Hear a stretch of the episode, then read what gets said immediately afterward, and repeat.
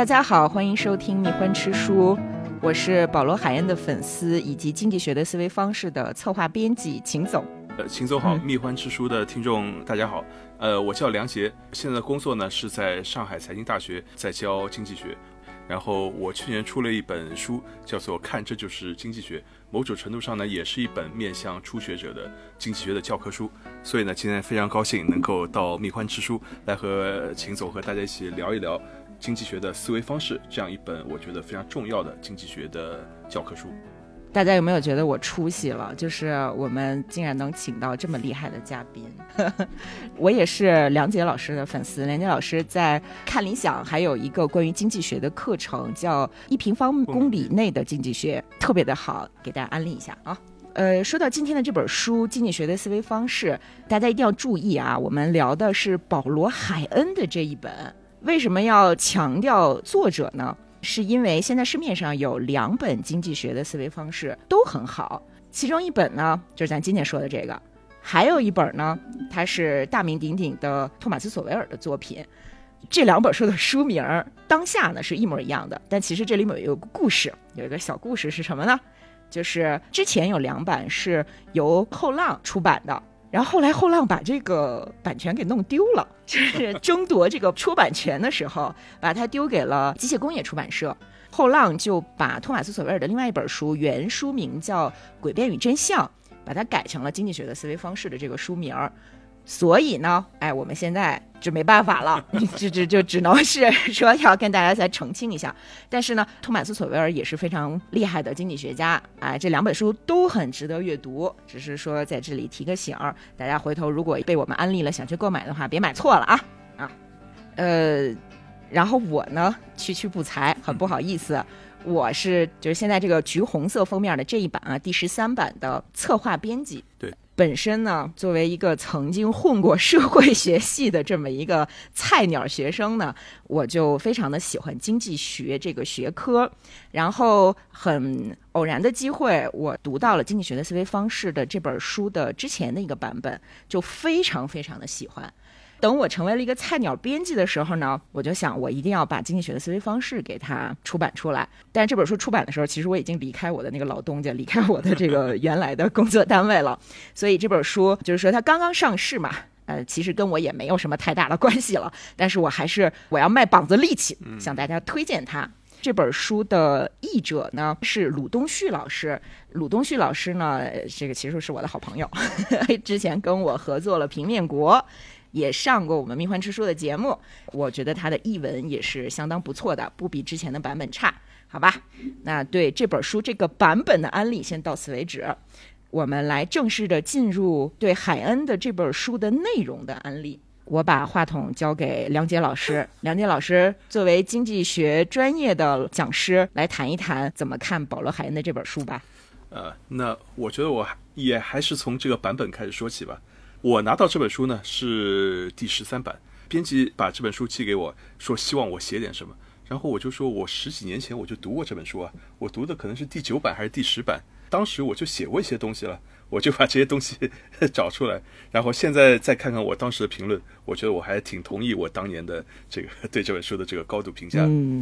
就是对于经济学教科书的选择，我觉得有一个也不知道能不能算是经验的一个小技巧吧，就是。一本书它越厉害、越有名、越受欢迎，它的版本呃就往往会更多。所谓的这个版，就是一本教科书，它写出来了以后，很多学校、大学老师、学生都在用，大家会有一些意见反馈到作者，作者收到很多反馈呢，然后过两年他就会修订一下。即使作者不修订，出版社也会找盯着这个作者，你你你得修订。所以我们知道最有名的一本书呢，叫做这个萨缪尔森的经济学。萨萨缪尔森那本经济学呢，是一本划时代的经济学的巨著，它是一九四八年第一版。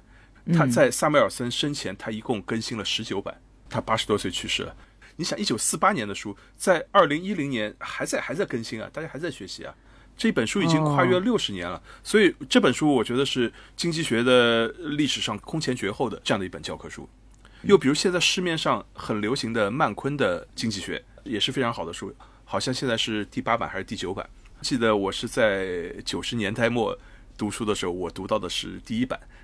又是一个暴露年龄的这样的一个 这样的一个信息，就是当时我在经济系读书的时候，我们老师就说。啊，这个你们赶上好好时候了。现在有一本非常好的教科书，就是曼昆的《经济学原理》。这本书是出版社悬赏重金，因为觉得萨缪尔森的教科书已经太老了嘛，现在希望有一本好的教科书。但是谁来写这本好的教科书呢？出版社就 拿出一大笔钱，是吧？大家可以来申请，大家交一个 proposal，最后就选中了哈佛大学的曼昆，由他来写作这样的一本教科书，就是曼昆的《经济学原理》。到现在也已经有个第八版、第九版，毫无疑问是一本经典著作。但现在大家觉得也没那么新了，也已经二十多年了。然后，那这本经济学的思维方式，它现在能够更新到第十三版，那就证明这是一本非常非常受欢迎、非常不错的教科书。也许它的这个地位还没达到萨缪尔森的程度，但目前它 至少十三版，连曼昆都没有达到。就是我觉得更新到十版以上的教科书都是非常非常非常少的。而且呢，它有一个让我一开始拿到这本书的时候还有些疑惑的，就是在我印象当中，保罗·海恩他已经去世了。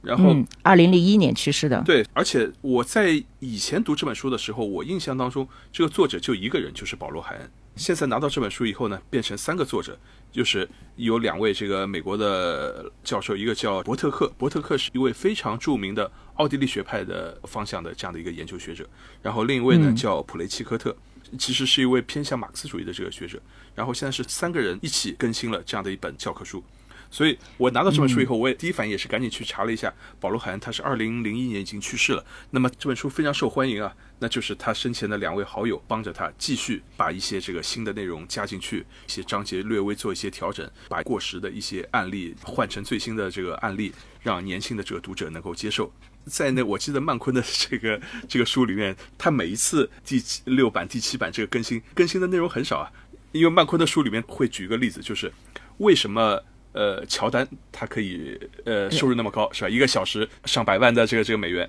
然后过了两年以后呢，后来开始不流行乔丹了，年轻人可能不太了解乔乔丹，他要换一个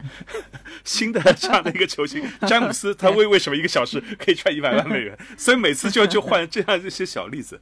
那我觉得这个呃伯特克和普雷奇科特。帮助海恩在更新这本书呢，更新的内容要更多一点，或与时俱进，所以呢，能够呈现给大家看这样的一本非常新的第十三版的经济学的思维方式。那我也还在学习当中，因为我以前读的是可能是第九版，然后我也现在要重新体会一下哪些东西和以前不一样。但是每次这个拿起这本书啊，一下子可以唤起我十多年前最初接触到这本书的时候的一些感动，确实对我影响很大。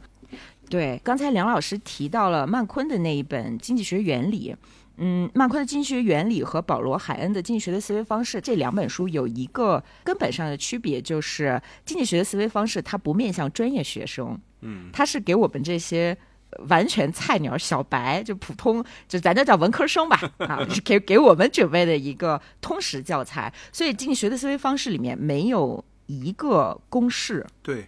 这个是让我对保罗·海恩特别感激的一点。好的经济学的教材，就他可能会面向一些很聪明的、本身就有经济学基础的这些学生。但是，像对于我要入门，但是呢，没有那么多的时间和精力去认真的研究经济学，然后我数学能力也跟不上。那这个时候，海恩的这本书呢？就他特别照顾我们，海恩他真的是作为一个非常伟大的教育家，希望能够把这种思维方式带给所有人，让大家都从中获益。就这一点，我觉得是很难得、很难得的。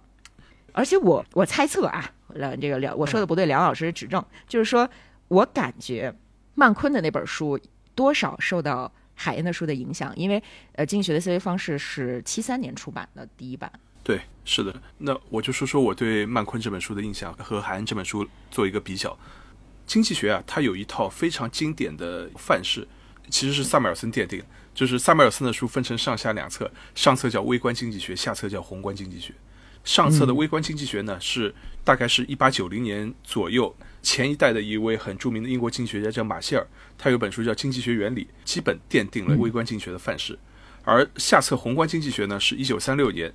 也是英国著名经济学家凯恩斯，是吧？他有一本书叫做《通论》，创建了宏观经济学。所以呢，在萨缪尔森这里呢，他就把经济学拆成微观经济学和宏观经济学上下两册。这两本书呢，微观经济学和宏观经济学它的逻辑呢有微妙的区别，就两者的出发点是不一样的。从萨缪尔森以后，无数代学者，包括萨缪尔森自己，其实都想把这两本书合并成一本书。我们能不能就有一本书就叫经济学，不要叫微观宏观了？但直到现在，这个工作还没有完成。微观经济学和宏观经济学，它在理论的假设和分析方法上，还是有一些微妙的一些差别。那么，嗯，这是萨缪尔森奠定的框架。严格来说，直到今天其实没有变过。曼昆的这本书《经济学原理》，它和海恩的书呢受到一些影响。但是它和萨缪尔森的书长得更像，就是它的框架基本上还是延续了萨缪尔森的框架。市面上除了萨缪尔森和曼昆的这个书以外，我们还能找到大量其他人的这个书，是吧？就是各种经济学原理，就是斯蒂格利茨啊，或者是那个克鲁格曼啊，还有还有很多很多其他这个作者的一些书。但是可以说百分之九十以上的这些书，他们的结构都是一模一样的。包括我们中国的学者也在自己写经济学教科书啊。当然，有些是抄的，有些是编的，是吧？但是这 框架几乎是一模一样的，每个大学都有啊。北大有北大的微观宏观经济学，清华有清华的，人大、财大什么各个学校每个学校都有自己这一套。然后你发现这些教科书，经常有学生来问我，我到底应该读哪一本？那我说你读哪一本都差不多。我的建议就是，你随便拿拿起一本，然后你这本看的不是太懂的话，你再换一本，另外一本书看同样一个章节，你一定 能找到一模一样的。然后多看几本，那那参照一下，那就看懂了。这套经济学的这个架构，它的好处呢，就是对于经济系的学生来说，给他提供了一个由浅到深、逐步上升台阶这样的一个阶梯。就是对于我们本科是一年级学生，他要学微观宏观经济学；到了研究生阶段还要学学微观宏观经济学；到了博士生阶段还要学微观宏观经济学。就我们给它前面加上一个呃名称，叫做初级、中级、高级。但但所谓的初级、中级、高级，它的唯一的差别就是数学的运用的程度的这个差别，讨论的内容都是一模一样的。就是讨论，比如说这个需求和供给完全竞争市场，那这个是初级、中级、高级所有的，不管哪个级别，这个教科书里面，它它都是这个内容。只不过在这个初级的教科书里面，曼昆的书里面，包括韩的书这个书里面，大家最多就是画一些图，不用任何的数学，就画个图，看图说话，然后你根据这个图，你就能够得出一些非常重要的一些结论。但是严格来说，你画图那不够严严密啊，不够严格。经济学家要追求严格，那到了中级微观经济学的时候，那我们就要用比较严格的一些微积分来证明。然后到了高级呢，那我们要用一些更。高级的一些数学，甚至要用到一些数学系的一些数学，用到比物理系用的数学更复杂的一些数学，各种拓扑学啊，各种这个 是非常非常 严格的这样的一些东西来来证明这个东西。但是他要解决的问题，他要讲的故事和初级的微观经济学讲的故事是一模一样的，还是这样的一个供给需求的一个问题，只不过他用了一个更复杂的一个数学来论证。那对于非专业的人士来说，何苦要 要搞清楚，要要用那些数学的？你我只要用最基本的，我把这个原理搞清楚，画一个图，我能看懂，那那就那就好了。掌握知识，我不需要用更复杂的、更严密的这个数学来证明这个知识。嗯，所以曼昆的那本书呢，虽然你可以说是面向普通的人，没有经济学基础的，因为他曼昆他自己在哈佛上的课叫经济学一零一，就是大学第一课。但是呢，他是给你一个打下一个基础，你以后可以学更好的这个更高级的经济学。我自己的经验也是，对于刚刚进大学的一些学生来说呢，他特别想要解决的一些问题，他要掌握的一些知识和老师教给你知识的这个顺序是不一样的。就是老师一开始在第一个学期拼命教给你一些，老师认为这个很基础啊，这是你未来学习经济学的基本功啊。但是对于初学者来说，你觉得我要学这些东西干嘛呢？我不知道学了有什么用。我现在特别焦虑的就是想知道报纸上啊，这个财经杂志啊，什么这个二十一世纪经济报道讨论了一个什么问题，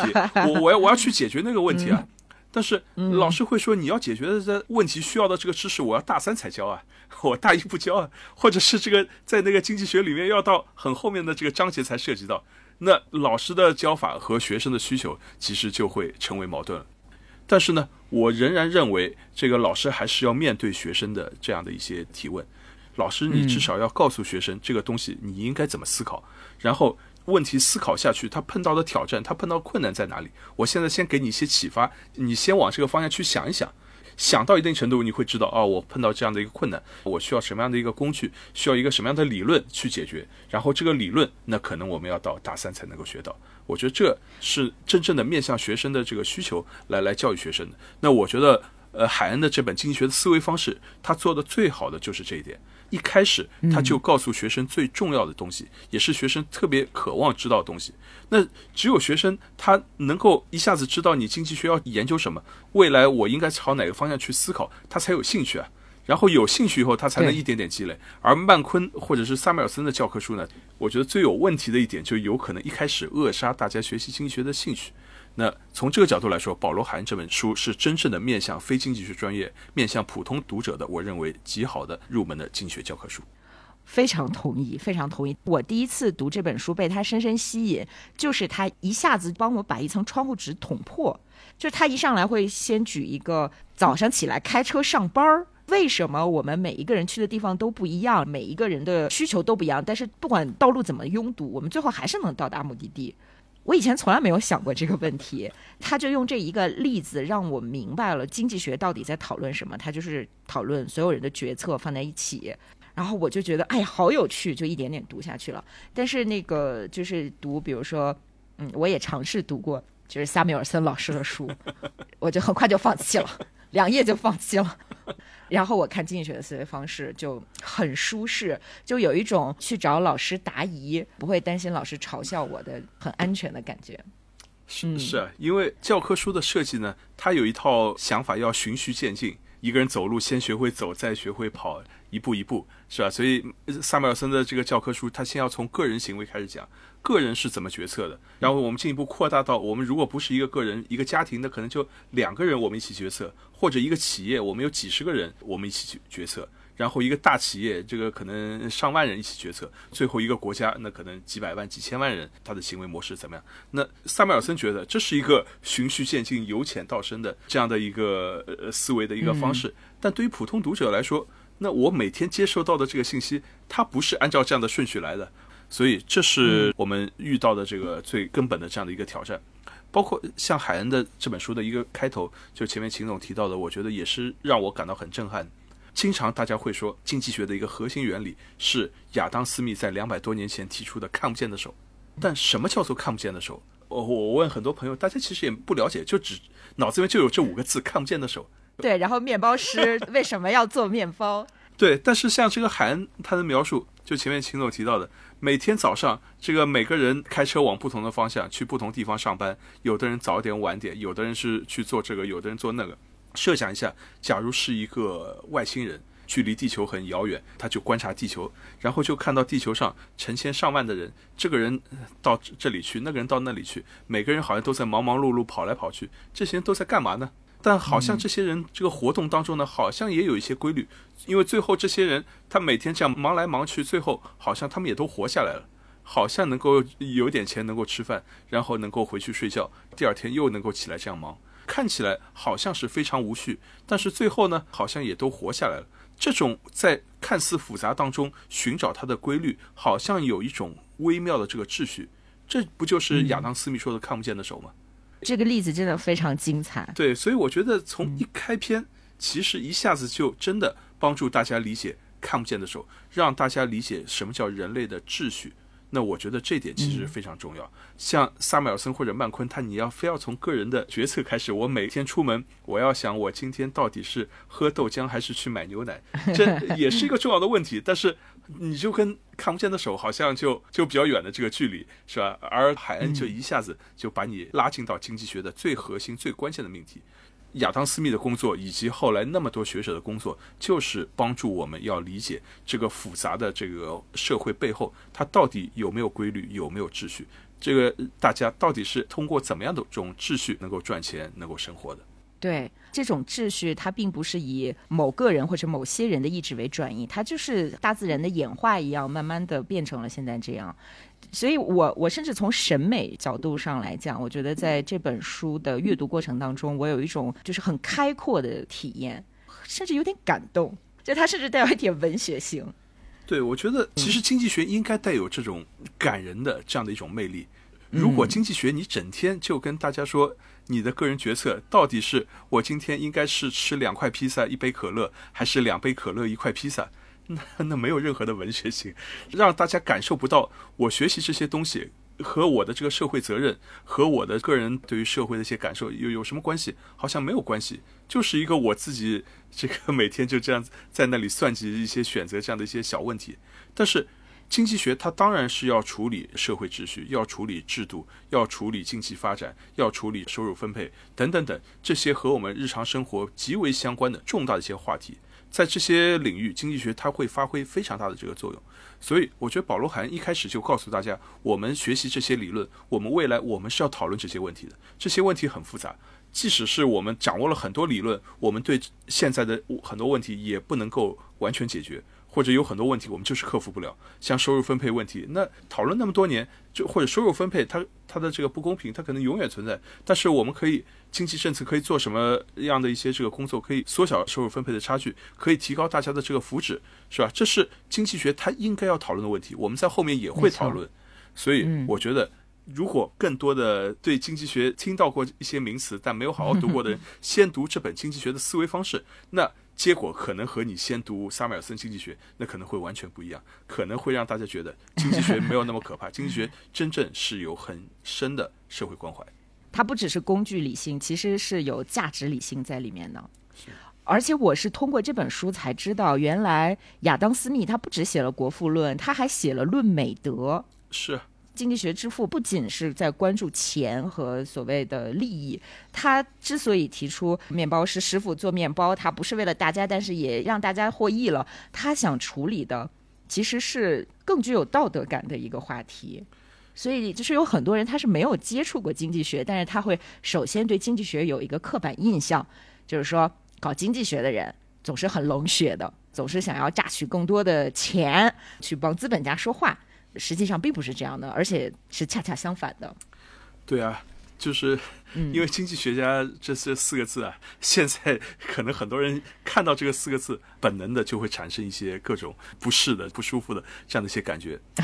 这我觉得这是其实是一件挺遗憾的这个事情。相当多的这个经济学家，他们在工作当中非常严谨，他们的研究用了很多数学模型，但同时一个个都是活生生的人，是吧？不管是亚当斯密也好，包括萨缪尔森，萨缪尔森也是个非常活跃的人啊。然后，萨缪尔森他一辈子在经济学或者相关的这个领域各个领域，他写了无数的这这个文章。就编辑萨缪尔森全集是一件太痛苦的事情，因为要编的太多太多。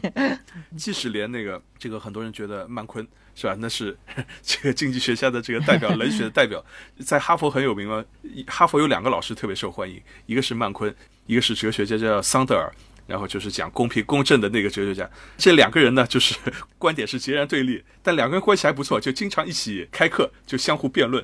那两个人都是这个大 V 啊，每个人开课，这个学生都是要用礼堂来装的。那两个人一起这个辩论，引发的这个学生人山人海。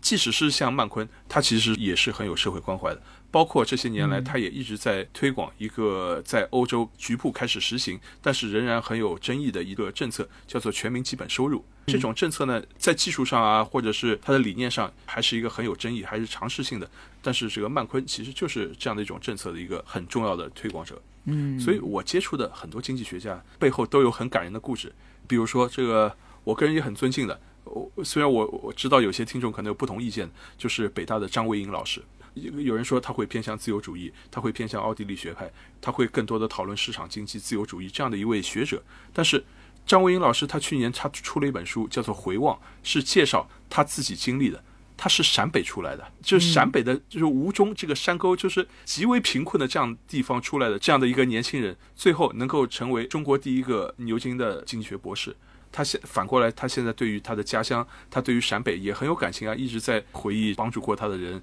回去看看能不能帮助家乡有一些什么样的一些政策，能够做一些什么样的一个改变。就是一个人，他从这样的一个极度贫困的一个环境下出来，成为这样一个有威望的、有影响的一个经济学家，背后的故事其实是都是非常不简单。我我自己读了以后，其实觉得是挺感动，所以呢，我觉得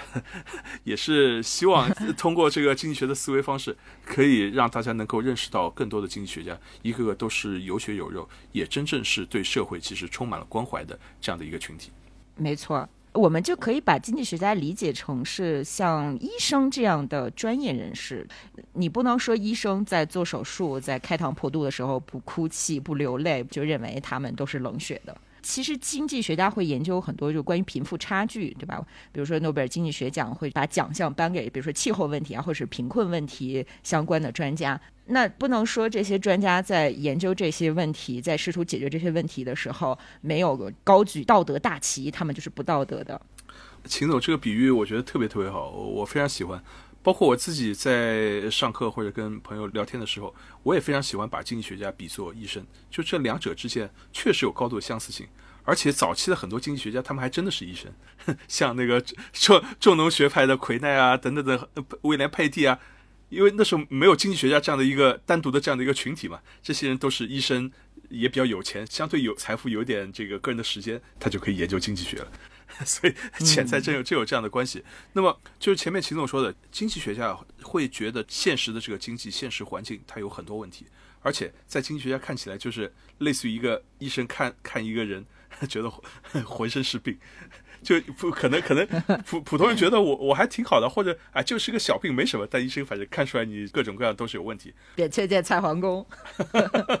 而且这这些这些问题呢，确实就是存在的，并不是我安慰你两句，呃鼓励你两句就可以解决的。有问题就是有问题，你不解决这个问题就是存在。具体解决这些问题，只能用非常理性的政策，就该怎么办就怎么办。是吧？在做任何事情的时候，我们会进行一些计算，我们会进行一些成本收益的分析，会估计这个改革它的或者一些政策它产生的影响。所谓的帕雷托改进，那是很难很难的。就像你说，这个医生，你真的要做个手术，你要做一个什么改变，让你一点都不疼，是吧？一点都不受伤，一点都没有任何影响，这是很难很难的。但有可能你让你受受到一点点小的不舒服，但是呢，从长期来看，这对你是有好处的。能够帮你解决了一个病患，那很多经济政策改革其实也是这样，很多东西呢，真的把它摊开，我们就看数据是怎么说的，我们就讨论它背后的逻辑是怎么样，其实是可以把问题讲清楚的。经济学家是最喜欢讲数据的，我觉得这是一个我认为很重要的一个品质，不是拍脑袋。我们真的老老实实看数据，像像医生也是这样，任任何一个医生拍胸脯说你吃这个药百分之一百病马上就就好，这是不科学的。就医学它它也有统计概率，你生这个病吃这个药，在你的这种情况下，你好的概率可能是百分之八十。那你觉得百分之八十八比二还是好的可能性比较大？那那你就应该吃啊，是吧？那经济学的这个很多的讨论其实也是这样，没有什么百分之一百绝对性的，就是我们根据现实的这个情况，我们来。这样这样推断，那么最后它可能会有怎么样的一个好处？所以我觉得这就是经济学的思维方式，它需要理性，需要冷静，需要我们不用感情用事，把问题拆开分析清楚，拿数据来证明。很多问题呢，其实也没有那么难。就经济学家并不是一天到晚在吓唬大家的，只是讨论问题呢，我们需要踏踏实实的，我们就要要就事论事。很多问题还真的不是一两句话能够讲清楚的。所以我觉得现在的就是回到前面这个看病这个问题啊，现在病人也分成两种，一种呢就是这个完全不想搞清楚我自己生什么病，就医生你你让我吃什么就吃什么，吃药没好那我就来说你是你这个医生有问题，你道德有问题，怎么怎么样是吧？还还有一种是冷静的，我搞清楚我的病是怎么样，我也去网上去查看各种报告，甚至医学文献，我跟医生讨论病情是怎么样，这样一来呢，可能对于这个真实的情况会有更好的这个了解，所以。大家对经济学的态度其实也是这样，很多经济问题呢，它其实是比较复杂的，所以现在很多人呢也是就觉得这么复杂的事情，在现在这样的一个分工社会，你凭什么让我全部都搞清楚了？当然是你们经济学家最清楚啊，就类似于吃了药不好，那当然就是你们经济学家问题了。所以我觉得两者面临的困境其实是非常相似的。而且经济学家也分派系嘛，就好像你得了任何一个病，其实也要多跑几家医院。最后也不一定能有一个具体的说法，就是说，其实经济学内部有各种学派，要不梁老师给我们介绍一下？比如说这本书，您刚才提到伯特克，他是奥派的代表人物，然后呃，普雷契特科呢，他是一个马克思主义经济学的，这算代表人物吗？呃，对，但但至少是一个非常好的一个老师。呃，我觉得经济学呢。它有一个最基本的范式，就是我们前面说的，从马歇尔开始，一直到萨缪尔森，最基本的微观经济学的一个框架。然后，经济学它它的这一套基本的框架，就是不管是需求啊，还是供给啊，等等等，最后呢，导向的这个政策的这个方向呢，是会偏向于自由主义的。这是一个基本的一个框架。但同时，经济学家很早就意识到，自由市场它要能够充分发挥作用，它是有一系列前提条件的，就是有很多因素在阻碍这个市场发挥作用。比如说像前面秦总说的产权问题，当产权不清晰的时候，那可能市场就没有办法更好的发挥作用。但你把这个产权理清楚了，那市场它就能够更好的运作。然后，比如说信息不对称，把信息不对称能够把这个程度缓解，那市场能够更好发挥作用。然后垄断，把垄断的情况减少，是吧？现在一些各种反垄断的这样的一些措施，把这个垄断企业把它拆散，减少垄断，那么市场能够更好的发挥作用。所以，经济学家呢，他认为市场肯定是一个非常重要的这样的一个核心的这样的一个因素。但是呢，你要保证市场能够有序运行，它是有一系列前提条件的。所以，从萨缪尔森到曼昆，他们的教科书其实都在讨论这样的一个问题。它的一个核心框架是自由市场的一个框架，但是同时，我们花更多的力气在讨论是哪些因素阻碍了自由市场它能够有序的这个运行。那不管在美国，在中国，其实都是这样。我们相信市场经济的原理在哪里都是一样，但是呢，市场经济遇到的这个阻碍在不同的地方，在不同的领域，是吧？不同的市场它遇到的问题都不一样，这是我们需要单独去解决的。这样的一个特点，所以呢，可以说市面上的绝大多数的这个教科书，它的立场基本上都会是这样。在曼昆的经济学教科书里面，一开始其实也是提到，经济学家啊，其实大多数经济学家大家的观点其实是比较一致的，大家都相信市场经济的基本的原理。但是经济学家之间，我们经常会听到，是吧？对一个问题，八个经济学家有九种看法。之所以有这种现象呢，是因为经济学家他们对于市场所面临的具体的约束，大家的看法是不一样的。你觉得是受到这个约束，我觉得是受那个约束，那我们最后开出来的药方就会不一样，这是它的基本的特点。那么保罗·海恩的这本教科书，在我看来啊，就是第九版以前他自己原来写的那个书，它的核心毫无疑问也是偏向于这个市场经济。在这点上，它和你说从马歇尔到萨缪尔森到曼昆，我觉得没有本质的区别，只不过他会把一些萨缪尔森和曼昆藏在比较后面的一些东西拿出来。拿到前面，就那些东西呢是非常非常重要的。萨缪尔森和曼昆会觉得这些东西可能比较困难，讨论起来比较难。像这个制度，像这个产权明晰啊，是吧？制度经济学这样的一些命题，他们觉得讨论起来比较难，就把这些东西塞在后面，或者塞在不引人注目的地方。但是海恩就把这些他认为重要的东西，虽然学界对于这些理论到底怎么运用还有些分歧，但这些东西太重要了。它比起你那些今天我到底吃两块披萨还是一杯可乐，比这些问题要重要的多啊！他就要把它拎在前面，所以我觉得这是海恩的一个重要特点。当然，这本书还有一些微妙的个人的一些倾向，也可以看出他对于奥地利学派，他对于哈耶克其实是非常赞赏，会讲这些地方呢讲的稍微多一点。而对于凯恩斯主义，凯恩斯当年提出的这一套宏观分析的框架。怎么样用国家财政政策调整宏观经济？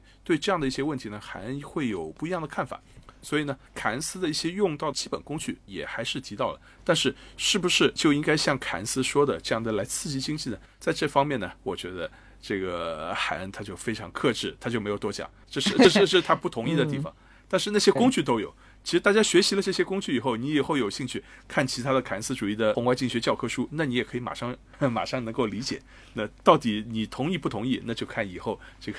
读者自己的这个选择了。对我们普通人来讲，其实就所谓凯恩斯和哈耶克的争论，还是在经济危机呀、国家从繁荣到衰退的这个周期，就是它它也已经很大了，可能就没必要非得去站个队啊，大家就是了解一下就可以。对对对。这些确实是比较难的、比较深的这些问题，对于读者来说，确实还是有一个基础的问题。在你没有一个很好的基础，你没有你自己的一个分析判断框架，然后你就直接去。这个挑战这些比较高难度的这个问题，那我觉得你是没有基础的。你对一种疾病你没有很好的这个了解，你就听说呃这这个医生是什么协和医院的，那那个那个医生是这个上海中山医院的，那可能两个医生有不同的看法，那你就几个这个人到时候选来选去，但是他们到底为什么有不同的意见？哪些地方是一致的，哪些地方不一致？他们是分析的方法不一致呢，还是判断不一致？你完全不了解，你光去看谁谁的背景硬是吧？谁是什么什么什么大学毕业？那那有什么意义呢？所以我觉得这是凯恩希望帮助大家的。重要的是建立自己的经济学思维方式，而不是盲目的去抱一个大腿。这个也是我特别喜欢这本书的原因。我都能看懂，我都能看懂，大家都能看懂。然后您之前好像提到，就是这本书在苏联解体之后，在东欧会有很大的影响，但是在国内似乎不是特别的有名。对，为什么呢？因为我觉得就是在苏联解体以后，其实大家都特别的需要市场经济的教科书来帮助大家理解市场经济是怎么运转的。包括当年弗里德曼他的那些教科书能够产生很大的影响，也是在七八十年代那个背景下面。然后弗里德曼说啊，当时很多呃小国的一些人听说美国有个学者叫弗里德曼，写了一些重要的经济学的一些一些书，大家读不到，就写信到美国，希望你能不能给我们小国这个小地方能够给我们寄一两寄一两本。确实，在当时的这个呃环境下，大家都面临这样的一些问题。那么，单纯的从市场经济的角度来看，那我觉得经济学的思维方式，它确实是一本非常适合那些正在从管制经济或者是从计划经济转向自由市场经济这样一些国家，对于那些读者能够学习市场经济的基本常识，确实非常非常适合。那时候可能还没有曼昆的经济学原理啊，萨缪尔森的那个经济学呢又没那么好懂，是不太友好。所以从这个角度来看，保罗·海恩的这本经济学的思维方式，那确实更适合。刚刚开始在转型过程当中，这个读者迫切需要掌握的一些知识，关于制度的一些知识，是吧？他关于这个市场的效率的一些知识，包括海恩，他也并不回避一些具体的，类似于垄断啊，这个收入分配啊，所有这些问题，海恩其实也是直截了当的用经济学的方法，对于这些问题，我们能够解决到什么程度，我就跟你们说到什么程度，或者呢，这些问题是很复杂的，不能够指望一下子把它全部解决，但是至少我可以告诉你们，经济学家对这些问题有。怎么样一个分析方法，一个怎么样的一个框架，把这个问题塞到这个框架里面，那至少这个复杂的问题变成了一个相对比较清楚的，变成一二三这样的一个问题，你也知道它的困难、它的挑战在哪里，那你至少有一个方向。从这个角度，我可以想象，当时这个 东欧的很多民众，包括大学里的老师、学生，都非常非常喜欢海恩的这本经济学的这个思维方式。而这本书引进到中国呢，那可能时间，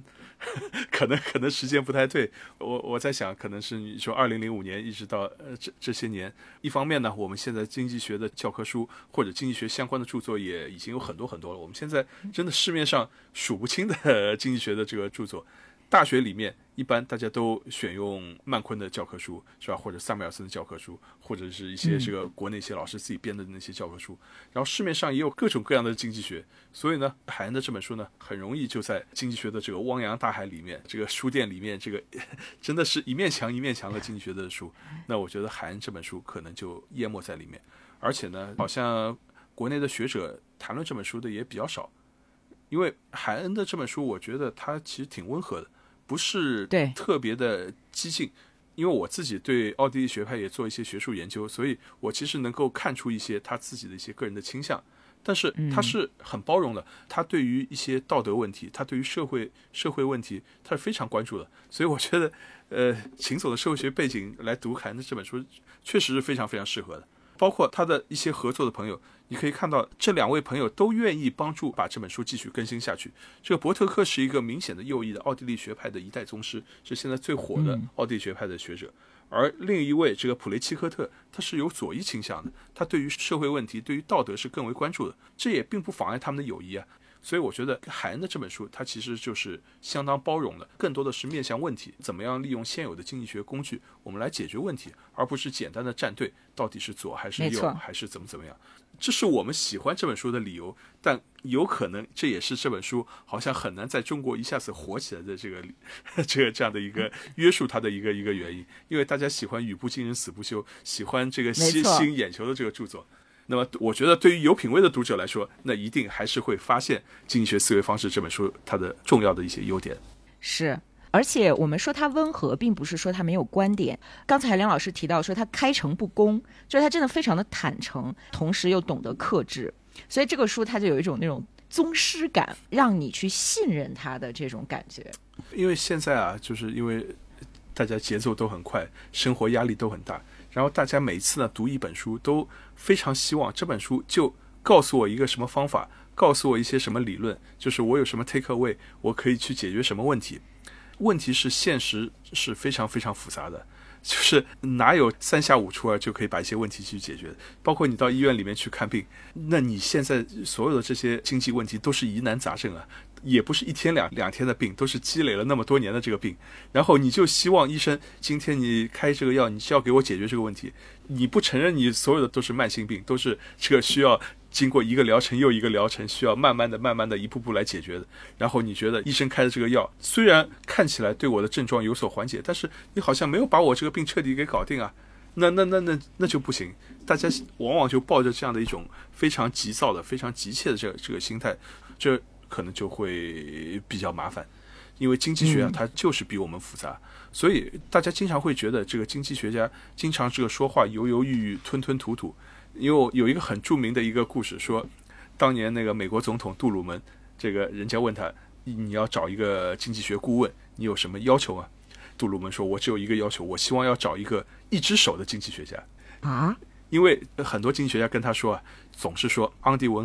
hand，on the other hand，一方面要怎样，另一方面要怎样。对，原来是个原来是个烂梗。对，所以杜鲁门就觉得实在听烦，我要一只手的经济学家，总想要杀招。呃，是的，是的，是的。但现实可能就是这样，真的你很难找到一只手的经济学家，而且一只手的经济学家可能是非常非常危险的。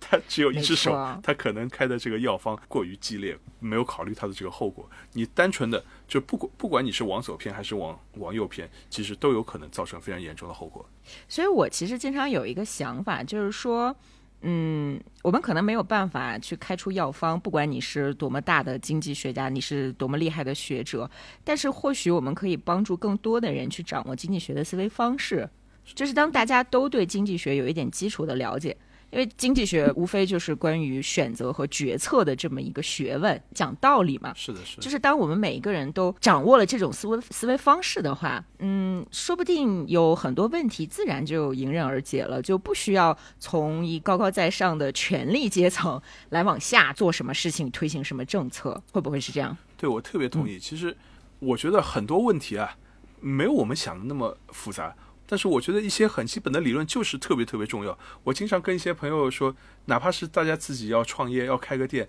要做一些决策，那最基本的我说分析方法叫成本收益啊。这个事情你收益是多少，你的成本是多少？但大家觉得这种已经老掉牙的这么无聊东西，但它太重要了。我发现太多朋友在 创业的时候，在在这个投资的时候不考虑成本收益啊。或者只考虑这个收益，不考虑成本，或者是这个一腔热血，只有一根筋，或者就只管去做，而不去好好的从财务的角度来来分析。所以，连最基本的成本收益分析都有很多人没有掌握。都没有成为很多人认识这个世界基本方式。是的，这这真的是经济学的思维方式要教会大家。小到你个人的一些选择，是吧？到你现在特别要讨论高考这个填志愿啊，现在大学毕业生找不到工作啊，所有这些事情，你要分析这些问题，至少经济学可以提供给你的成本收益的分析啊，需求供给的分析啊，是吧？这用这些最基本的这样的一些理论，绝大多数问题至少你有一个框架。因为对于每个人来说，它的成本和收益是不一样的。就是你要想，你你做这个事情，你投入的成本是多少？你的机会成本是多少？你的收益是多少？是吧？或者是对你这个专业来说，市场上它的需求是怎么样，供给是怎么样，未来变化的趋势是怎么样？其实也就是几个很简单的这个指标。但是有了这样的一个框架，那你的分析的这个 问题就会清楚很多。但是在现实当中，我们就会发现，很多人连这样的一些基本工作都不愿意去做，是吧？更愿意把有关于自己的人生重要的决策、人生大事交给 张雪峰这样的这个人生导师，那就就类似于不愿意搞清楚自己身体问题，就全部交交给医生。那我觉得海海恩这本书呢，它它不是张雪峰啊，它不是给你一个明确的一个答案，它是希望培养你的思维方式，让你变成一个能够用自己的大脑自己来思考、自己来决策的，像经济学家一样思考的一个，在我看来人格更为完善的、更好的这样的一个人。没错，其实经济学我感觉它从本质上是去反对。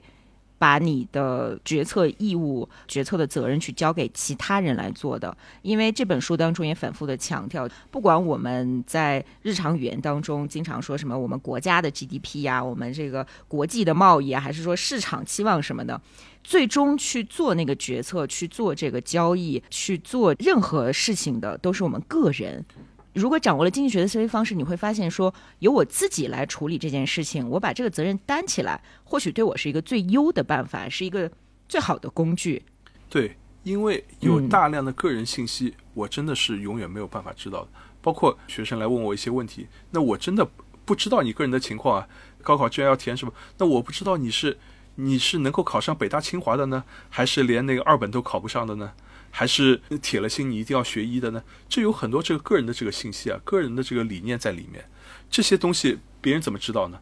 所以在做个人决策的时候，一方面那跟大的这个环境肯定是有关系，是吧？你说今年这个找工作很难，然后大量的毕业生不容易找到工作，他只能选择考研啊、考公啊，怎么怎么样？那这是一个大的一个背景，但是每个人的这个特质是不一样的。即使是在经济形势很不利的情况下，那也有人能够暴富啊，也有人能够赚到几十万，也有人能够很厉害。所以你得既要看这个宏观的情况，也要看你个人的情况，这两者真的都是要结合起来。单纯的想要从。不管是一个人，还是这个一本书，还是一期播客，里面要得得到一个明确的一个答案，这其实是绝对是做不到，因为我们的听众，这可能是这个千千万万，谁谁知道你在哪里，谁知道你是一个什么样的人呢？对不对？即使你这个人就都是你，但是你当下想要的东西和比如说过一个小时之后想要的东西都不一样。比如说你早上开车上班，我的目的地当然是工作单位。但是我万一开着开着车，我闹肚子，我想下去上个厕所呢，或者我开着开着车，我想喝杯咖啡，我就拐弯去星巴克呢。就这个东西是没有任何其他人能帮你去做决定的。这其实也是经济学，尤其是奥地利学派，他特别认为市场经济重要性的这样的一个地方。就是很多很多东西你没有办法规划，因为计划经济你要做计划的时候，你要面临的最大的挑战，在哈耶克看来啊，还不是整个的你要生产多少生产环节的这个分配，最重要的是你要掌握信息，就是你要你要需求什么。哈耶克他就意识到这个信息啊，你是永远不可能掌握的。现在动不动说我们现在有大数据，我们有 AI，我们能够更多的搜集信息，但是再怎么搜集，就像前面秦总说的，我今天。突然，我想喝一杯咖啡，我出去这个去买，但走到一半，我突然不想喝咖啡了。最后我去买了一杯奶茶，这个信息我在十分钟以前我自己都不知道啊。我出门的时候，我想买一杯咖啡，最后回来的时候，我买了一杯奶茶回来。这个信息我都不知道，你大数据你能知道吗？就是啊，而且书中有一个例子，我觉得特别好，就是说到经济，说到产业，这个信息的千变万化到什么程度呢？我们日常使用的二 B 铅笔看起来是简简单单的一个产品，但是世界上没有任何一个人知道如何从头到尾生产一支二 B 铅笔，它中间有无数的环节，任何一个环节都在发展。对吧？我这个技术可能会有一个小小的进步，或者说我需要的这个原材料，它现在有了一个价格上的上涨或者是下跌。那这个时候你怎么能把决策权交给一个高高在上的、无法掌握所有信息的唯一的专家或者是专家群体呢？对，就秦总提到这个二 B 铅笔的这个例子啊，我觉得非常非常精彩。这也是经济学教科书里面一个很经典的一个例子，就是连一支简单的二 B 铅笔，它的原材料，它的最后怎么组装起来，到现在我们没有一个人能够搞清楚，是吧？就像前面我们说的，出门的时候我要买一杯咖啡，然后呢，我临时一拍脑袋去买一杯奶茶，那这杯奶茶背后也有多少原材料啊？各种这个原材料是怎么进货的？而且十分钟以前他也不知道我要去买一杯奶茶，但是就像有一个看不见的手，就把来自于这个全国各地甚至世界各地各种材料拼装起来，最后就能够在我需要我临时一拍脑袋，我想要买一杯奶茶的时候，只需要五分钟，他给我做出一杯奶茶。这就是市场经济它的一个魔力啊！你要做计划经济的时候，那我提前我我我得我得做好啊！我今年是吧？这个在上海，我可能要生产一千万万杯奶茶，其中多少杯是什么口味的，各需要多少材料，我事先都要准备好，是吧？你临时你想要喝一杯奶茶，那哪里喝得到啊？是吧？这是计划经济的这个面临的困难。但是这个市场经济啊，那好像看起来每个人都是随机的。我今天想吃什么，明天想怎么怎么样，今天突然就觉得，哎，最近还是喝奶茶不太健康，我就不喝奶茶了。这样，但但但这个经济好像都还在这个正常运转，啊这是市场经济最吸引人的最大的魅力。这个看起来没有规律的，但是它背后有序运作，内在的它的这个逻辑，它内在的规律比我们想象的要深刻很多。所以我觉得这是哈耶克他们。提出的非常重要的观点，然后海恩也非常重视这样的一些这个思考的方式。这本经济学思维方式里面，它也暗含的就是体现了一些奥地利学派这样的一些思考方式。但是呢，这个海恩这本书，比如说和奥地利学派的经典的著作和米塞斯的米塞斯人的行为，被认为是奥地利学派的就是宝典，是绝对的这个这个经典，是也是一本了不起的这个著作。但是那那是一本这个个人倾向很强的著作。我觉得大家有了基础以后，在未来有兴趣的话，我觉得也可以去读米塞斯的人类行为。但是保罗·海恩并没有把大家非要往奥地利学派那个方向去推，他也没有，他引用了或者提到了一些哈耶克的这个观点，隐隐的他会对哈耶克呢表示一些赞赏，表示了一些赞同，但是呢，并没有完全的就直接照搬。从这个角度来说，我真的是非常欣赏这个海恩，既有他的观点，同时呢又很克制，又很包容。希望给学生一个很好的一个基础，先把学生培养成一个思维健全、有判断力、有鉴赏力的人，然后呢，未来他也给你指明了方向，你可以往这里走，往那里走，是吧？我我个人是更喜欢奥地利学派，但你不一定非要朝这里走啊，你也可以往其他方向走。如果有兴趣的话呢，你也可以朝这里走。所以我觉得这是这个保罗·海恩他的一个基本的一个态度。授人以渔嘛，是是是。我们刚才说的好像都是一些。比较大的道理，我们人类社会是怎么运作的，对吧？其实这本书不光是会教我们这些大道理，就哪怕是你日常生活里面，都能从这本书当中学到一些那种小技巧。我印象特别深的就是在讲那个边际价值的这一章，海恩提了一个例子，就是说，如果你晚上九点正在为明天的考试疯狂的复习。你男朋友打电话给你说，说哎呀，我心情不好，你来陪陪我好不好呀？然后你说不行啊，我明天要考试啊，我要挂科了。然后男朋友就很哀怨的问你说，难道物理课比我还重要吗？这个时候你就很尴尬，你就觉得好像确实男朋友似乎比考试更重要一点啊。如果你说我不去陪你，那是不是就意味着你们的感情不够深呢？但是如果你掌握了经济学的思维方式，你就直接告诉他说。只是在边际意义上，我今天的复习比你更重要。我觉得这个例子太好了，因为我们生活当中经常会遇到类似的这种困境，非此即彼。但是如果你掌握了这种思维方式呢，你会发现，哎，你跟他好好的讲一下道理，这个就迎刃而解了。对，我觉得，我觉得秦总讲的举的这个例子非常非常的精彩。这其实就是个人对于时间它的这个边际价值，它有不同的看法。本来。跟男朋友在一起可能是非常重要的，但是呢，就今天晚上这个时间啊，就今天晚上就也就在考前这个几个小时了，临时抱佛脚，这个每一分钟对于我明天的这个考试都很重要。同样是一个小时，同样是一分钟，今天的一个小时和明天的一个小时，那可能完全是不一样的，因为今天一个小时就涉及到明天考试了。等到明天考完以后，那浪费几个小时啊，甚至浪费几天，可可能都不重要。所以在我们的日常行为当中，也也都是这样啊，是吧？这个比如说你早上你要去上班，碰到快要迟到了，那这时候打车来说，可能对于你来说，那就是一个呃毫不犹豫的这样的一个选择。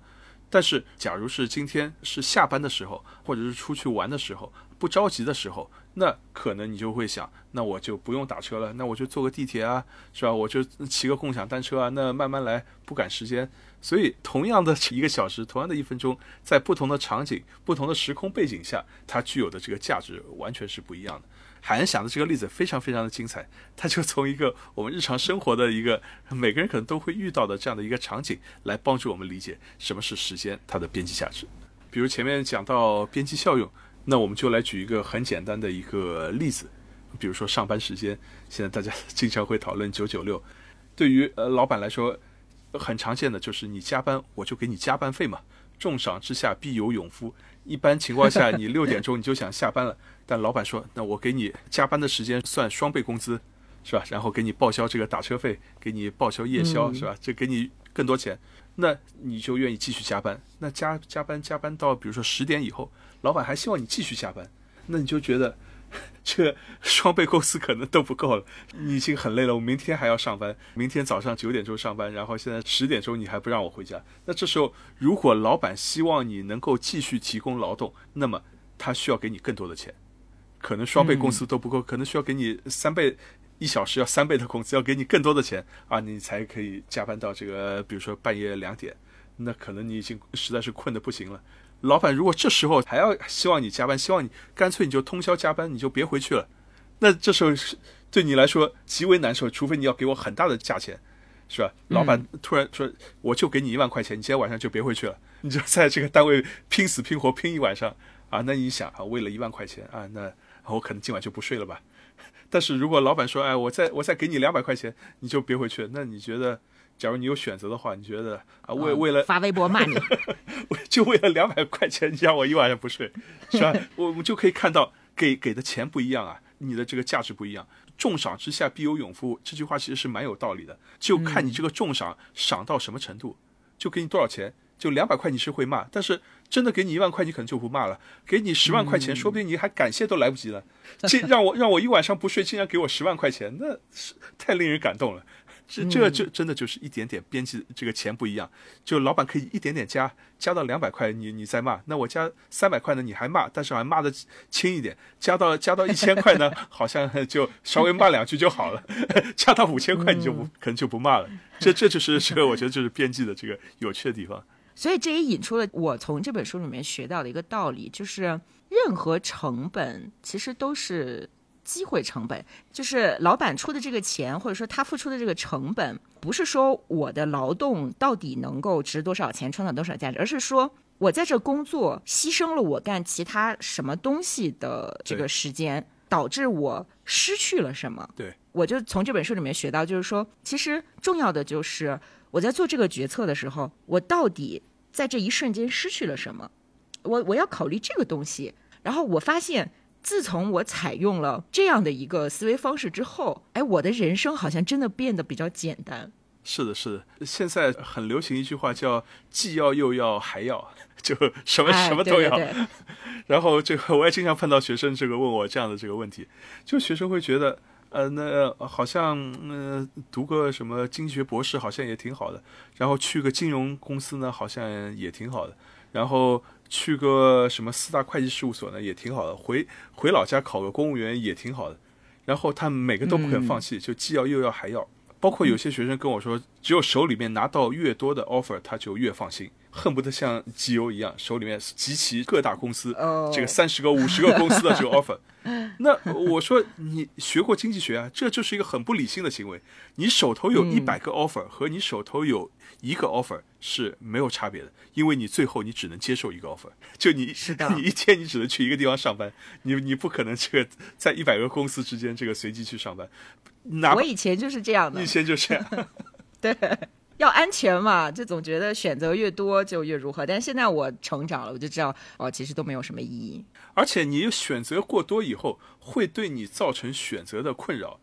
其实有一个很经典的一个命题，就是我不知道秦总你有没有想过，就是那些著名的快餐店是吧，像麦当劳啊、肯德基啊什么的，你每次去呢，你会觉得它的选择是有限的，它一共就二十几种选择，好像每次。你有选择啊，你可以吃汉堡啊，可以吃什么鸡肉卷啊什么，但好像也就这几种，他不会给你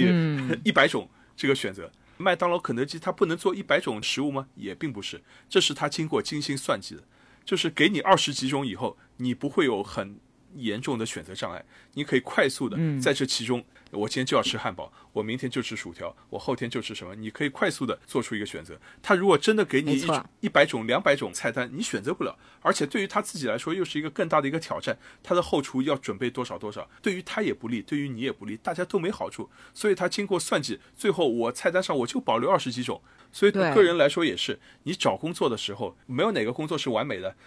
就钱多事少离家近，总有一项不满足。就你总要 总要不可能三角，对对对。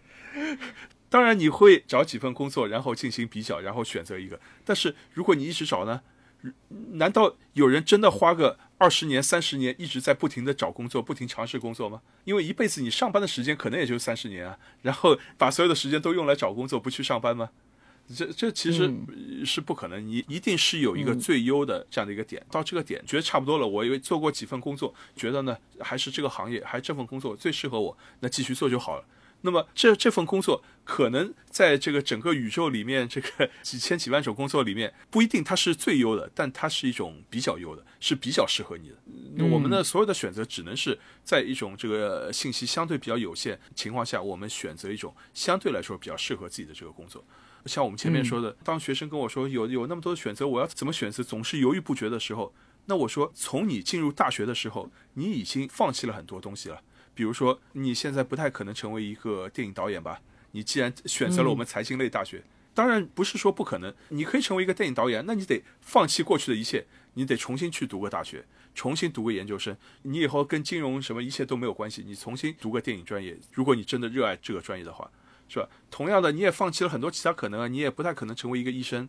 你也不太可能成为一个律师。就是你在选择一个专业的时候。在你填志愿之前，在你这个十八岁以前，你的人生有那么多的可能。但是你现在已经选择了一个方向，然后你已经读了四年本科，已经读了多少年的这个研究生，很多的选择对于你来说你已经关闭了，你走上了这条道路。那在你这个未来的可能的选择的几个方向下，你继续走啊。而且你的很多选择呢是充满矛盾的，就是你又想出国读博士，你又想回老家考公务员。那我觉得这两者之间，那就是两条完全不同的道路啊。我不说哪条道路好，但是走了这条道路，你就不能走那条道路啊！每个人人生都是有限的，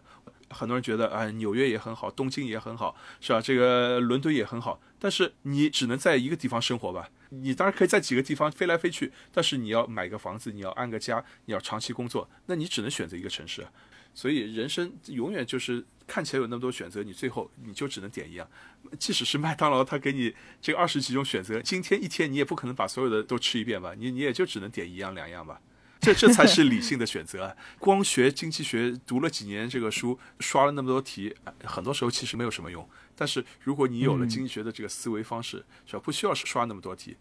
有了这样的一个框架以后，会对你的人生有很大的一个帮助。就是不用想还有什么其他的东西我没有选。同样的道理，你比如说我们跟家里的长辈爷爷奶奶说这个东西好，咱们买吧。然后爷爷奶奶总会说：“哎，我自己在家做就可以，那为什么要花钱？” 其实我觉得这就是一种既要又要。我不愿意付出那个金钱，总觉得说我还有另外一个选择，就是我也我去做。但是你去亲手制作这个东西的时候。你花了你的时间和精力啊，这都是一样的，所以没有一个说真正能占大便宜的选择。就你永远在决策的时候要付出成本。对，我觉得以后碰到这种情况，你可以 听众可以跟爷爷奶奶说，那就爷爷奶奶，你帮我做一个 iPhone 吧。我就等着你帮我做出来。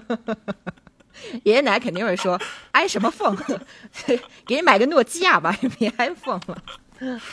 是是，根据研究啊，就是假如我们现就是一个普通的一个人，普通一个大学生，真的不去管那个什么富士康啊那些这个生产，我自己从零开始，我手工开始研究，我自己怎么做手机，购买零件自己生产，到我能够生产出一个 iPhone 所花的时间，好像有学者做过一个研究，可能需要十万年，就是一个人，你不借助任何合作，不借助任何帮助，独立研发出一个 iPhone 要十万年。但是我们今天我们都知道，买个 iPhone 是吧？几千块钱，我到苹果店里面，我马上就可以买到。这就是人类合作的奇迹啊！我们今天没有没有哪个人有这个能力从零开始。我们现在都是全世界的合作，甚至你都不知道跟谁合作，你都不知道 iPhone 里面这个零件来自这里，那个零件来自那里，还有软件、硬件那么复杂的这些东西是吧？怎么可能知道？但是我们现在只要我花钱，不管我从其他什么地方我能够赚到几千块钱，就可以换一个 iPhone。是吧？这是经济学真正了不起的地方。所以总是想着自己去做，不想着合作，不想着提高效率，单纯的这个自力更生，我觉得这是永远是没有前途的。我们今天物质极大丰富，根源是因为所谓的专业化嘛，就是每个人去发展自己的所谓的比较优势，把我这一件事情做得好，然后去和别人进行合作或者说是交换，就产生了巨大的价值。就从十七、十八世纪开始，真正有了所谓的现代文明吧。就如果我们每一个人都是说两口子这个你耕田来我织布，就那我们永远不可能进入到现代文明嘛。是的，是的，是的。哦，然后说到这个专业化创造财富，海恩的这本书里面他举的那个例子也特别的好，就是那个酿啤酒的例子。我之前一直不太明白什么叫人们创造了更多的价值，然后怎么经济繁荣。但是他通过呃两个人，一个人酿浓啤酒，一个人酿淡啤酒的这个例子，一下子就让我明白了，就是什么是价值，什么是财富。就是说这个东西，当我觉得我很需要它，我觉得它值十块钱，然后我用我拥有的某一个商品去跟另外一个人去交换的时候。因为他也觉得我这个东西是值十块钱的，但其实我们俩在最开始做各自的这个商品的时候，在心理上都没有觉得它是值十块钱的。然后，所以我们俩一交换，哎，就变成了二十块钱。就我跟秦总可以探讨一下，我觉得首先分成这个两个层次，就是第一个层次呢，就是每个人他有不同的比较优势，每个人有一些工作呢自己也可以做，然后请人来也可以做。是吧？就是比比如你说我家里面的这个呃水管坏了，那我自己修呢也不见得不能修，但是呢我自己又是个外行，动手能力又很差，可能要买各种零件，然后要搞个大半天，然后可能都不一定能修好，是吧？可能过两天又坏了。但是呢，我如果去请一个专业的一个人士，然后帮我，那可能这个半个小时就修好了，然后花五十块钱，然后这对于我来说，呃，半个小时五十块钱是一个。非常合理的这样的一个这样的一个价格，对于我来说能够省下大半天的时间，大半天的时间我到其他地方去赚钱，把这五十块钱赚回来，甚至我能够赚不止这五十块钱，我能够赚一百块钱，是吧？从这个角度来说，这就是双方的这个比较优势。我的比较优势不在这里，我可以做其他事情，我用做其他事情赚来的钱去换帮我修水管的这样的一个师傅，他的比较优势是在这里，他只要半个小时很轻松，三下两下就帮你这个弄好。给他五十块钱，他也很开心。那对于我来说呢，这个也很开心。如果我自己弄，可能要半天，然后现在只要半个小时就弄好五十块钱，那那也很开心。所以这是一个比较优势的一个基本的这样的一个例子。而且从当年李嘉图就已经证明，比较优势是普遍存在的，不管是两个人之间，还是两个国家之间。比如说美国，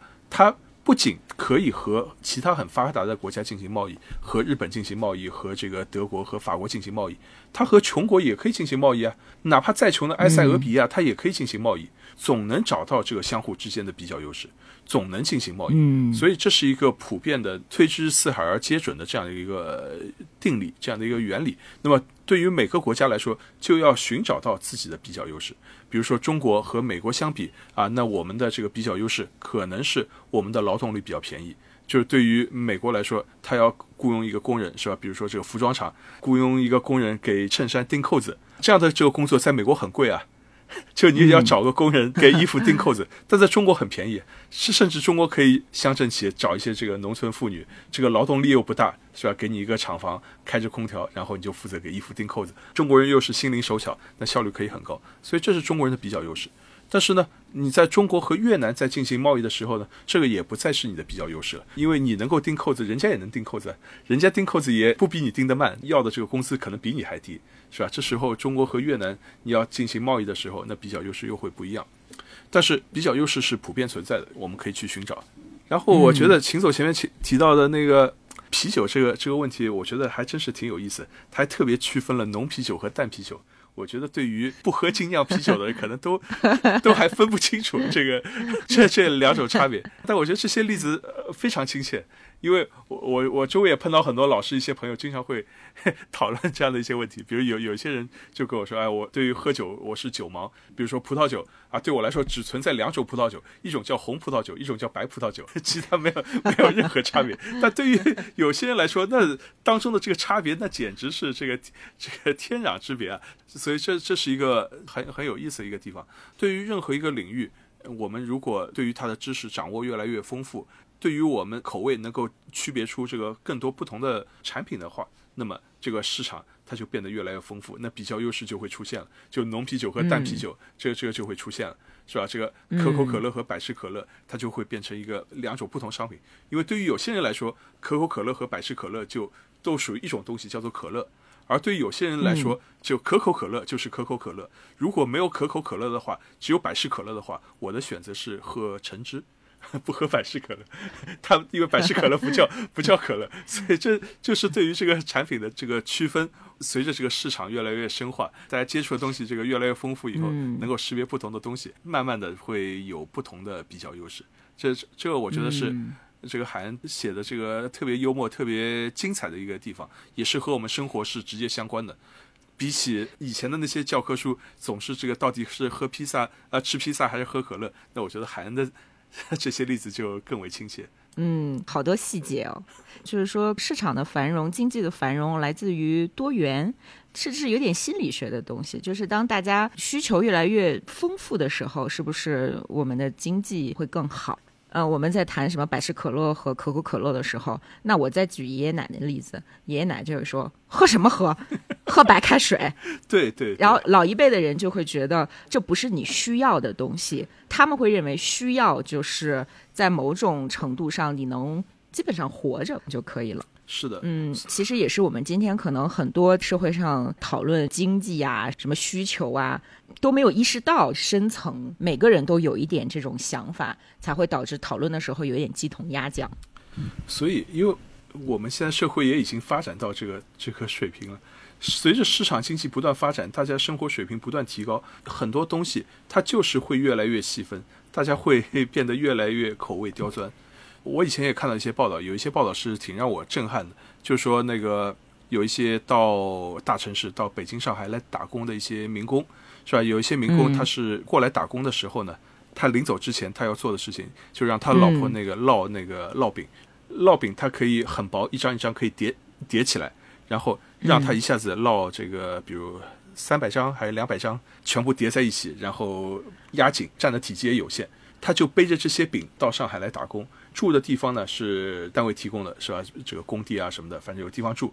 他每天的食物就是拿两张饼，找一点咸菜，倒一点白开水，这就是他的一天三顿饭。等到两个月下来，他在食物上的开销是零，所有吃的就是他老家带来的这些饼。三个月把这些东西吃完，然后回去本来要探亲啊、过年啊什么的，回去一次，然后每次再带回来这样一些。这样一来呢，他在上海最基本的这个开销是。住的地方是工地，不要钱，然后吃的东西就吃这些烙饼，也不要钱。他所有的那些收入，一个月比如三千块钱，那完全就是纯收入，没有任何的开支就可以带回去。这样的故事对我来说是很震撼，就是把人的这个生存的需求啊，就压缩到极致，每天就是就是活着，每天就吃烙饼，再吃一点咸菜白开水，就是维持自己的这个这个生命。但是我们现在的绝大多数人的这个生活的这个水平是高于这个水平，我们绝大多数人也真的没必要把自己压榨到这样的一个程度。我们有那么多的需求，是吧？我们吃饭还是想今天吃点这个，明天吃点那个，还是有一些这个多元的这个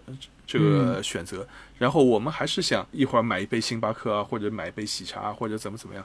所以就是有很多人都觉得我们要更多的向底层的思考，向普通人的思考。那我觉得这是。最极端的压榨到极致的这样的底层人的这个这个思考，我们的生活做到像他这样的水平吗？我也不认为应该做到这个水平。所谓的文明，就是你要对于一些东西能够做出的不同的判断，你要能够区分这个东浓啤酒和淡啤酒是不一样的，这种红葡萄酒和那种红葡萄酒是不一样，茶叶是吧？这种茶叶，这个武夷岩茶和这个普洱茶是不一样，这个就是就是文明啊。就是对于不同东不同东西的区分，不同饮料不一样，不同的书也不一样。之所以我们这个我们还有文化的这个生活，我们要这个看各种各样的视频，看各种各样的书，是吧？这本书和那本书不都是书吗？但是我觉得书是不一样的。这这期播客和那期播客那也是不一样的。所以是啊，对啊，对啊。这我觉得这是现代人我们已经离不开这些东西。我觉得保持这样的分辨的这个能力，保持这样的一些品味。这不是矫揉造作，这是对于文明的追求，这是对于生活品质的一种很严肃的这个态度，是非常宝贵的。对，拿着老婆烙的饼在打工的这个人，他并不是说自己真的就想这样选择。那我们不应该去合理化这种对自己的压制，我们可以帮助这所谓的底层去获得更多的选择。就是说，你自愿吃三百张饼和我没办法，我只能这样，不然的话，我打工的钱就也没办没法供我孩子上学，这是这是两个概念。所以，通过比较优势去创造更大的社会财富，然后呢，将这个财富流通起来，让每个人都在这个社会里面获益，这可能才是我们应该做的，而不是去压制那些有更高追求的人，让他们就是说喝什么可乐，喝什么红酒，喝白开水。这两个思路，我我觉得还是选择多一点会比较正义吧。是的，是的。就选择是很艰难，就富有挑战的这个事情。是我们没也没有哪个人，你可以说永远做出正确的这个完美的这个这个选择。但是呢，你需要思考这样的问题。比如说对于打工人来说，比如说他是不是花一点钱，然后这个去读读一点书，或者提高自己的文化水平，或者寻找一些新的一些机会，是吧？这嗯，当然都都不能保证。但是呢，去寻找机会，有可能比你单纯的压抑自己的各种欲望，把你的生活就压缩到这个三百张饼里面。其实我觉得这是一件很可悲的事情，因为他能想到的攒钱的唯一的方法，就是把自己的生活压到这三百张饼里面。如果你把自己的每个月的这个不高的一些工资拿出来一些，把它去用掉，你不要想着每一次就完整的把所有的工资都带回去，稍微用一些投资在你自己的身上，或者寻找一些机会，说不定就能够找到改变你命运的机会。当然，这没有一个标准的、明确的一个答案，但是呢，我觉得这才是需要思考的一个问题。对。呃，所以我们要向大家推荐这本书嘛？是的，是的。有的时候也是因缘际会嘛。确实，在农村如果没有受到良好的教育，没有没有机会，没有缘分去遇到这样打开眼界的读物，或者说有一个很好的老师的话，那真的可能就会觉得自己只配吃这三百张饼。其实。你可以有更多的选择，是的，是的。有的时候我们看起来是一个很经济的选择，但从经济学的角度来讲，实际你付出的代价是很高的，它也把你就束缚在了一个可能没有办法摆脱的位置上。所以有的时候经济学呢，它可能是反直觉的。大家在思考很多问题的时候，会有一个思维惯式，这个惯式它不一定是对的。那。有的时候，经济学家他就负责来帮助大家打破这个惯式，来让你看到说真相到底是什么。我再举个例子，就说今天我们总是在批评说这个资本家，对吧？我们总是批评这些这个奸商。为什么会批评这些把一些商品定价定得很高的这个商家或者是品牌呢？是因为我们心中有一个概念，有一个标准，就是说。我生产一个 LV 的包，它用到的是皮子，嗯啊，它有它的原材料，它有它的五金，它有它的人工。如果这些生产的成本加在一起一千块钱，嗯，但这个包卖到了一万块钱，嗯，那么 LV 呢，它就一定是奸商，然后来买这个 LV 包的人呢，就是冤大头，嗯。但实际上，从经济学的角度，我们能不能换一个方式来看这个问题呢？我秦总这个例子其实很有意思，其实我们可以设想一下，就是 LV 的包。它的成本价是一千块钱，它现在卖到一万块钱，然后卖的还挺好。但现在哪一天这个 LV 突然良心发现，他说我不卖一万块钱，我就卖一千两百块钱，你觉得 LV 的包会卖的比现在更好吗？其实答案 大家也都知道，如果他把价格降到，比如说才降到一千两百块钱、一千五百块钱，那 LV 它它就马上就倒闭了，他的包可以说一个都卖不出去。大家就是冲着你一万块钱，大家来买的。有有以前有个经济学家叫凡伯伦，他提出一个概念叫做炫耀性消费，就是你买一个 LV 的包，你不仅是买一个包，你是要给给别人看，我现在有一个 LV 的包，我有 LV 的花纹，是吧？如果你把这个 LV 的花纹，你把这些 logo 全部去掉，类似于无印良品说的，我没有任何的这个 logo 的话，那 LV 的包，那它当然就不会是一万块钱。所以它这一万块钱，除了它的这个成本以外，最重要的这个价值给你提供的价值是给你拿出去炫耀的价值啊！如果它这个一个包就一千块、两千块，那还有什么好炫耀的呢？甚至你恨不得藏起来，别被人看到我竟然只拎一个 一千块、两千块钱的包，是吧？所以这是它的这个最大的这个价值所在。你会发现，你用成本去衡量，那是一个完全不合适的这样的一种方法。